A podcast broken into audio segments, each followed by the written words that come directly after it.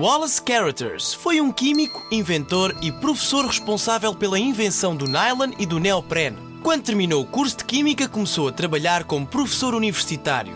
Mas pouco tempo depois, uma empresa de produtos químicos contratou-o para o seu laboratório de investigação, pois pretendiam desenvolver e produzir alguns produtos sintéticos. Em 1931, o seu laboratório criou uma borracha sintética que ficou conhecida como neoprene mas foi na tentativa de criar um produto que substituísse a seda natural que em 1938 surgiu o nylon.